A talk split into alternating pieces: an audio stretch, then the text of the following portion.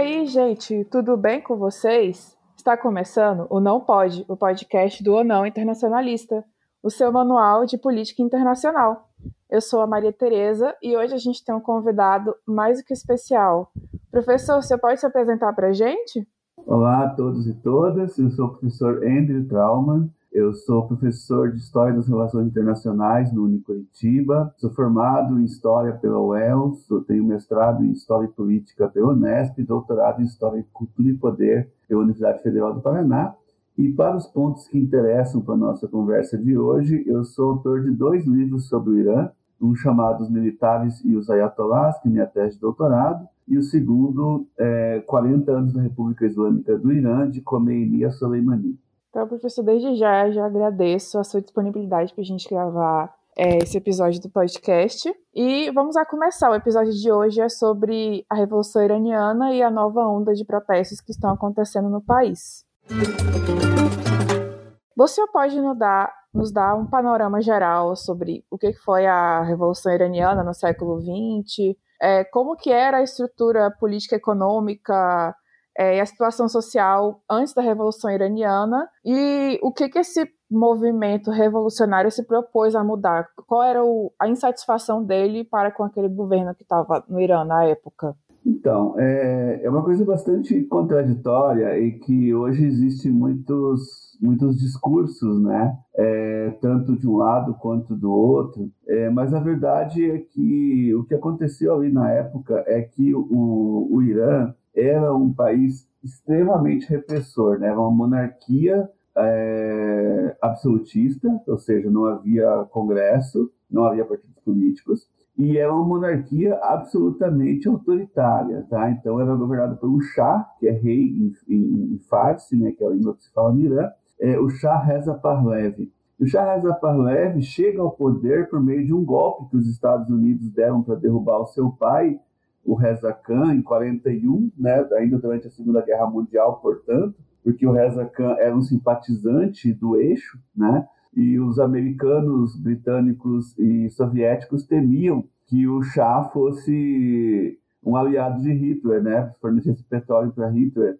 é, é, durante a guerra. Então ele foi derrubado, foi colocado no lugar do seu filho como um fantoche, e ele começa a governar de uma forma assim, não só autocrática, é, mas também, em termos econômicos, ele, ele, só se preocupava com investir em tecnologia militar de ponta.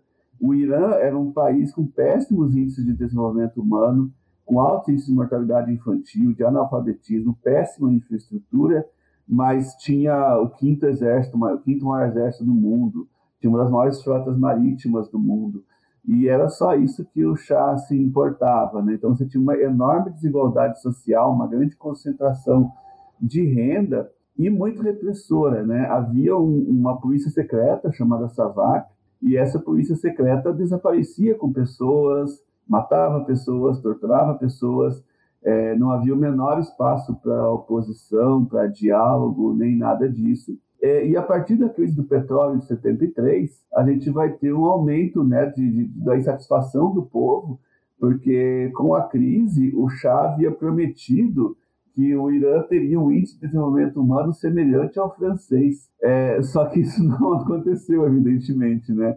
Ele quadruplicou o PIB do país com a, com a crise, mas continuou só investindo em tecnologia militar.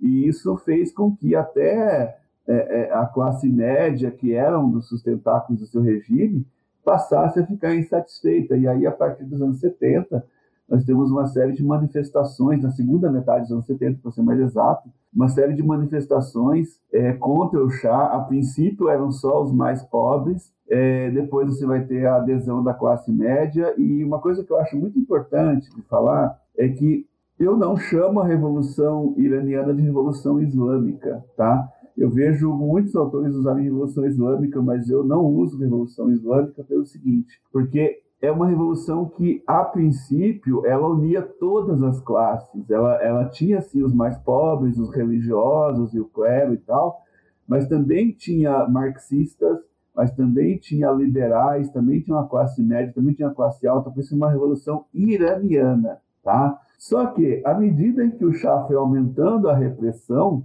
ele foi também perdendo a sua legitimidade, né? Mesmo os Estados Unidos, que o apoiavam, é, ficaram chocados com aquela brutalidade e nada fizeram para impedir a sua queda. Ele acaba fugindo do país, é até uma situação um pouco parecida com a de Fulgêncio Batista em Cuba. E aí, então, a Revolução sai vitoriosa, né, isso em 79, e só que o que acontece, né, quando eles, os, os, os três principais grupos, os religiosos, os militares, desculpa, os religiosos marxistas e os liberais se unem para pensar numa nova Constituição, os religiosos, que é a maioria, conseguem é, incluir uma, uma, uma, uma, emenda na Constituição que dizia que candidaturas antirrevolucionárias não seriam aceitas na, na, na, próxima Constituinte. E aí, esse, o que, que é ser antirrevolucionário virou uma caça às bruxas. Qualquer pessoa que tivesse tido no passado qualquer ligação com o regime passou a não poder concorrer o que na prática abriu o caminho só para os religiosos, né? eles eram os únicos que nunca tinham se envolvido com política, e assim, na, no dizer de muitas pessoas até hoje, eles sequestraram a Revolução e transformaram o Irã de um país totalmente ocidental para uma nação teocrática. Tudo o que eu sei hoje sobre Revolução Iraniana é, eu, eu, aprendi com Persépolis, né? Muita gente, não é só você. É, eu, eu, aprendi com Persépolis, que foi o primeiro contato que eu tive com, com a Revolução Iraniana e tal. Então, tipo, despertou o, o, o meu interesse né, em, em, estudar. E eu não sabia, tipo, eu, eu sabia desse, do inicial, aquele pretexto, né, do chá e tal. Mas eu não entendia como que havia chegado até esse ponto, né? Tipo, do porquê que um, um movimento, né, uma revolução a princípio progressista foi para o outro lado, assim, né? É, pois é, também na época, apesar da liderança do Ayatollah Khomeini, é, ninguém acredita, ninguém não, tá? Ninguém está exagerando, mas muitos não acreditavam que ele, ia realmente exercer o poder, né? Ele seria uma espécie de liderança moral, digamos assim, né? E não que ele fosse realmente se tornar um líder político do país. Então, quando isso aconteceu, pelo menos no Ocidente, para quem estava acompanhando de perto, talvez não, mas no Ocidente foi um pouco chocante, assim. Ela, para quem é de RI, para quem é de história, sabe, né, que essa revolução ela vai na contramão da, das revoluções que a gente conhece, né, porque geralmente as revoluções que a gente estuda as revoluções burguesas e tal, a primeira coisa que elas fazem é, é criar um Estado laico, né? É, é, é, romper com a religião, né? E a Revolução Iraniana ela vai na contramão de tudo isso, unindo de volta a religião e o Estado. Acho que por isso que para o Ocidente ela é tão chocante. Realmente, isso falou uma coisa muito interessante. É, agora voltando tipo, né, de novo para as RIs, professor, tem algum movimento, alguma linha ideológica o qual a gente pode encaixar a Revolução Iraniana para contextualizar mais ou menos assim, para quem quer pesquisar sobre esse assunto? Olha, não vai, você não vai conseguir encaixar em nenhuma linha política. É, não é uma religião de direita ou de esquerda, ou marxista ou fascista, você não vai conseguir encaixar nisso. O máximo que você vai conseguir encaixar é, em revoluções terceiro-mundistas, né? Porque é, é, um movimento que é um movimento popular que, de terceiro mundo que nasce dentro do contexto da Guerra Fria. A gente não pode também esquecer disso, né? Que havia todo um contexto de Guerra Fria, que o Irã vai tentar ser um, um, um país que não estaria nem de um lado nem do outro, embora ele não tenha se alinhado ao movimento dos não alinhados, ele tenta se colocar como um país que não, não está nem do lado socialista, nem do lado capitalista. Porém, ele é um movimento muito, muito, muito interessante. A gente tem uma participação do TUDE, que é o Partido Comunista do Irã, que é um dos partidos é, de esquerda mais antigos do Oriente Médio. A gente tem uma grande participação feminina, e mais tarde a gente vai falar o, o que está acontecendo hoje lá, né? Mas a gente tem uma grande participação feminina ali, justamente porque você tinha. É, a, a, a, o que acontecia no Irã na época era exatamente o oposto do que está acontecendo hoje. Né? Então, se você tem a imposição da religião, na época você tinha quase a proibição da religião. Né? Você tinha lei para que as pessoas não usassem o véu. O pai do chá, que, o último chá, ele criou uma lei que proibiu o véu, parecida com aquela lei da, da França. Então, era um país muçulmano cujo governo era ostensivamente não muçulmano, e isso fazia com que as pessoas se sentissem muito mal. Por isso que houve uma participação feminina muito grande, e por incrível que pareça, olha como as coisas mudam, por incrível que pareça, naquela época usar o véu virou um gesto de resistência. Então tinha mulheres que não usavam o véu e passaram a usar o véu como, como resistência ao regime brutal do chá. que estava desaparecendo com pessoas, com qualquer pessoa que se opusesse a ele e tal. Então, respondendo diretamente a sua pergunta, está num rol de revoluções terceiro-mundistas em geral, não é nem de esquerda nem de direita, é uma revolução muito peculiar, muito única, mas está dentro desse rol dessas revoluções entre os anos 50, anos 70 e tal. Ai, muito obrigada, professor. É uma dúvida que eu tinha sobre essa questão. E agora, é, falando sobre os novos protestos que estão acontecendo, né? Eu vi muito pouco falando sobre os, esses protestos na mídia, né? Tipo, na grande mídia. O brasileiro eu vi muito jornalistas no Twitter falando e tal. É, o que o senhor pode nos contar sobre esses novos protestos que estão acontecendo no Irã? Bom, eu acho que para a gente entender o que está acontecendo no Irã agora, a gente tem que retroceder a mais ou menos 2009, tá?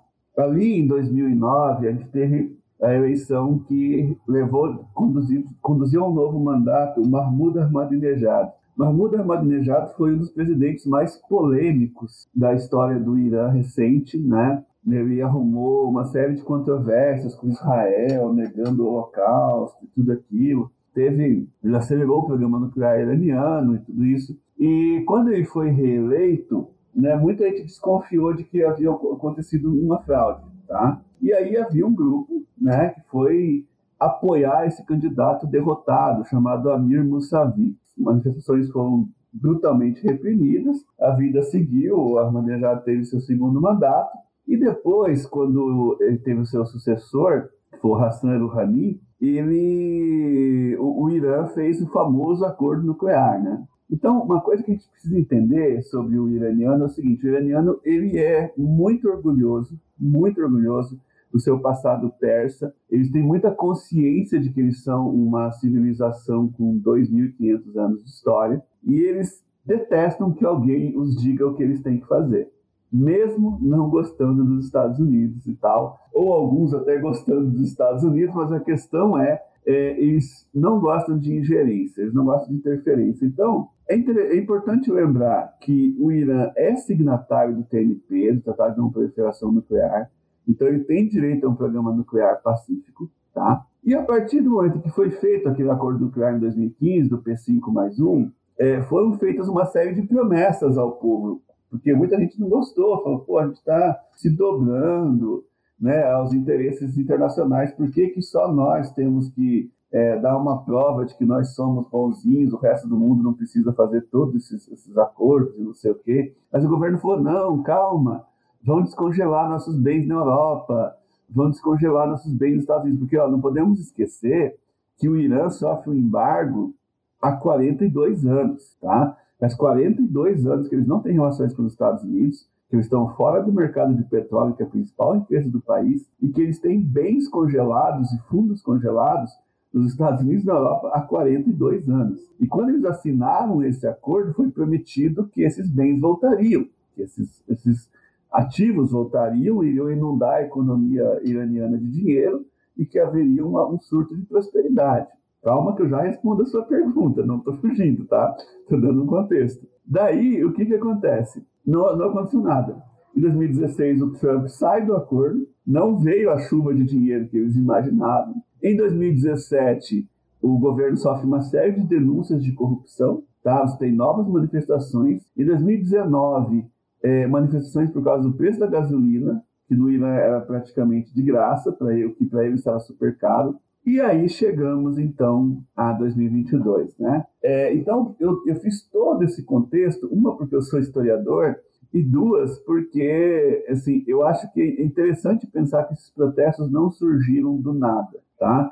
É, há uma insatisfação do povo iraniano com esse governo, com esse regime, melhor dizendo, é, já há um bom tempo. Então nós podemos rastrear há uns 12, 13 anos de insatisfação com a economia, com questões sociais, com desemprego, a população muito jovem, a maioria da população do Irã tem menos de 40 anos, ou seja, nem viu a revolução. E assim, existe uma frustração muito grande, né? Então, eu... e aí o que acontece? Em 2020 foi eleito Ibrahim Raisi, que é um, um, um presidente que está tomando medidas extremamente retrógradas, tá? é, ele comprou um aparato de câmeras de monitoramento urbano da China mas não para fazer como outros países, para monitorar assaltos ou furtos, mas para monitorar se as mulheres estão usando véu. Então as mulheres estão fartas disso, elas estão cansadas, sabe?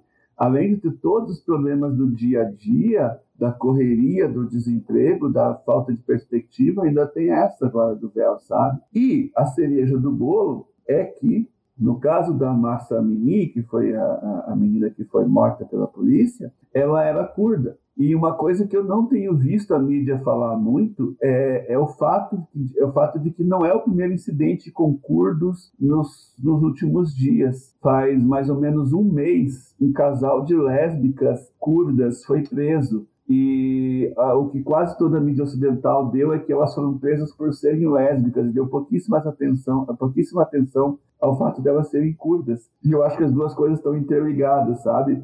É, existe uma perseguição a minorias étnicas no Irã agora. Os curdos são uma das minorias étnicas mais pobres do país, mas ao mesmo tempo mais politizadas, né? Como você deve saber, a gente tem curdos no Iraque, curdos na Turquia, curdos na Síria. Então, os curdos, por serem politizados, são vistos como separatistas, são vistos como um povo quinta coluna, um povo que quer tomar o poder, etc. e tal. Então, foi basicamente eu acredito que o que aconteceu com a, com a Mimi foi uma conjunção de fatores. Teve a questão do véu e dela ser mulher, mas teve também a questão dela ser curda. Eu acho que isso acabou, infelizmente, sendo um agravante para os maus tratos que ela sofreu. Ou seja, foi meio que um estopim, né? Tipo. Não, exatamente. Isso é o que eu quero deixar claro. As pessoas já. Desculpa a expressão, mas as pessoas já estão de saco cheio, entende? As pessoas já estão cansadas da situação do país, da falta de perspectivas, da, dos problemas econômicos, e aí vem um, um novo presidente que está dando tanta importância para uma coisa que não deveria ter se dado tanta importância numa situação caótica que o país se encontra, entende? Sim, sim, eu não, eu não, eu não vi mesmo nenhum é, uma mídia falando que ela era curda, né? Tipo, pois é, isso não tem, não tem se dado muita importância, mas para mim isso é um elemento chave para a gente entender, porque a maioria dos iranianos é persa, tá? E, mas você tem várias minorias. Você tem azeres, que são aqueles do Azerbaijão, você tem armênios, você tem curdos, você tem turcos, você tem uma série de minorias étnicas que historicamente sempre foram excluídas no Irã. Os persas sempre foram uma espécie de elite e estão concentrados na capital do país. E a gente tem que lembrar que a, a menina estava inteira naquele dia, né? Então ela estava, vamos dizer assim, um território hostil.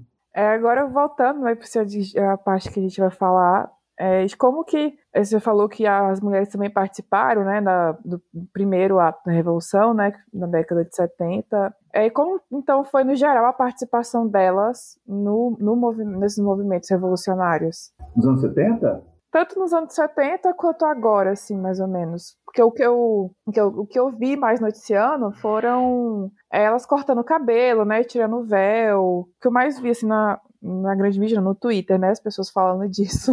É, exatamente. O que, o que aconteceu, bom, na, como, eu, como eu disse, né, naquela época era uma situação bem diferente, né, apesar da crise econômica ser muito semelhante, o desemprego ser muito semelhante, mas a questão não era de costumes, né? Então houve, como eu disse você, até o uso do véu como resistência, né? E não como um símbolo de submissão, que é o que a maioria dos ocidentais vê, embora não seja assim que a maioria das muçulmanas vê. É, agora, o que a gente está vendo nesse momento é, é, muito interessante, porque é algo que vem crescendo, né? É algo que começa ali. Eu, lembro que quando começaram os protestos, eu falei: ah, mais um protesto no Irã que não vai dar em muita coisa, né? De três em três anos acontecem algumas manifestações no Irã e que acabam não, resultando em muita coisa, infelizmente devido à repressão do governo. O governo é incrivelmente violento. Esse está sendo tão violento quanto aquele que eles derrubaram.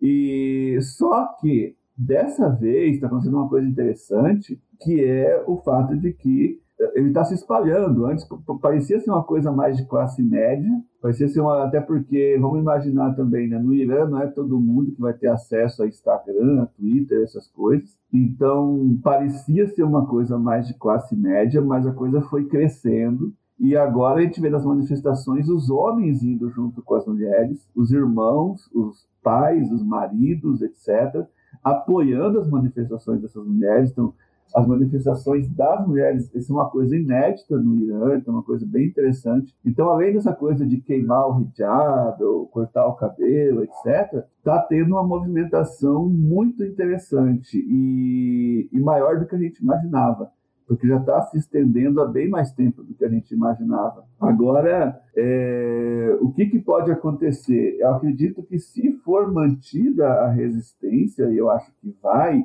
tá? Eu acho que não resta muito esse governo que não seja negociar, sabe? O Ayatollah Ali Khamenei, que é o líder supremo, que é o sucessor do Ayatollah Khomeini, acho que aqui até cabe fazer um parênteses bem rapidinho sobre como é que funciona a política iraniana. A gente tem no topo da política iraniana o líder supremo. Tá? Nós tivemos dois só até hoje. Um, que foi o Ayatollah Khomeini, 79 a 89, e o segundo, que é o Ali Khamenei, que está de 89 até hoje. É, eles são, isso eu vou fazer uma comparação bem grosseira, assim, mas só para as pessoas terem uma ideia, tá? Como se fosse uma espécie de papa, tá? O cargo deles é vitalício, assim como o papa é o chefe de Estado do Vaticano, eles são os chefes de Estado do Irã, tá? E seus cargos são vitalícios. Abaixo deles está o presidente, que é eleito a cada quatro anos. E abaixo deles tem o Conselho de Guardiões, que vai é, julgar leis, propostas de leis, se estão dentro, se estão de acordo com a República Islâmica do Irã, vão vetar candidaturas, não é todo mundo que pode se candidatar no Irã, enfim. E aí você tem o parlamento, que é dessas pessoas que são eleitas dentro de um rol de candidaturas oferecidas, digamos assim, é, pelo Estado. Só que acontece, o Ali Khamenei com 83 anos e com a saúde bastante frágil. A, a, a dúvida que se coloca agora para o regime é a seguinte: até quando a gente vai resolver isso com repressão, né? Até quando a gente vai resolver isso com simplesmente sem, sem dialogar, sem nada, só na base do cala-boca, né? Só impondo, acho, né? Só impondo. Eu acho que vai chegar um momento em que não vai dar mais. Porque a, a postura, sabe qual é a postura oficial do regime? É de que, ah, agora é o véu, amanhã vai ser não sei o quê, sabe? Assim, ah, se a gente der a mão, eles querem o braço. é, a, a, postura deles é essa, de que ele começa tendo uma pequena reivindicação, vai passar para outra, para outra, para outra, e vai terminar com o regime caindo, que é uma coisa que eles não querem, evidentemente. Só que eu acho que eles não têm outra saída a não ser tentar algum tipo de negociação, entendeu? Vai ser muito complicado e vai ficar assim eternamente, a cada dois, três anos, matando pessoas para sufocar manifestações, sabe? Eu acho que eles vão ter que chegar num ponto que vão ter que negociar algum tipo de abertura, algum tipo de relaxamento do regime para conseguir sobreviver. Você falando, eu lembrei muito da cena de Persépolis, que ela, ela tá com o véu, né? É, inclusive, eu já corrigi algumas pessoas que falam que é Ihab, né? Mas tem, enfim, né? Hijab, hijab. hijab, isso. E aí ela tá com, com o véu e ela tá com a jaqueta punk, eu acho, alguma coisa assim. Sim, eu a... lembro dessa. Uhum. Que a, acho que a superiora, não sei, da escola dela, arranca a jaqueta veio muito isso na cabeça. E a gente já está se caminhando aqui para o final, professor. Ah, minhas duas últimas perguntas são: é, qual que foi a importância da Revolução Iraniana para os movimentos sociais do século XX e quais são as suas implicações no dia atual, né? Tipo, meio que fazendo um resumão de tudo que a gente viu ao longo desse episódio. Olha, assim, é como eu disse, né? Essa revolução, ela é uma revolução muito peculiar, né? É, mas, na época, ela assombrou muitas pessoas. Quando eu fiz a minha especialização, eu fiz a especialização também sobre o Irã, no TCC, foi sobre como que a Revolução Iraniana foi retratada pela mídia brasileira. E, e aí uma coisa muito interessante foi essa... Gente, vamos lembrar, a gente estava na Guerra Fria, tá? E o Brasil era um regime militar. Então, é, foi uma revolução muito popular. Né? Você tinha 2 milhões de pessoas na rua que derrubaram um rei, né? e um rei que era a favor dos Estados Unidos. Então, naquele contexto de Guerra Fria, aquilo foi visto como um negócio absurdo, né? absurdo no sentido de surpreendente, de fantástico. Né? Então, ela tem esse caráter de mostrar de que a população consegue fazer as coisas se tiver bem organizada, se tiver um plano ex exato, como eles tiveram, né, de forçar o governo a ceder, e a, tanto é que também tem uma coisa que eu não mencionei, mas eu vou mencionar agora. Houve também crise, houve também greves dos setores petroleiros em apoio à revolução.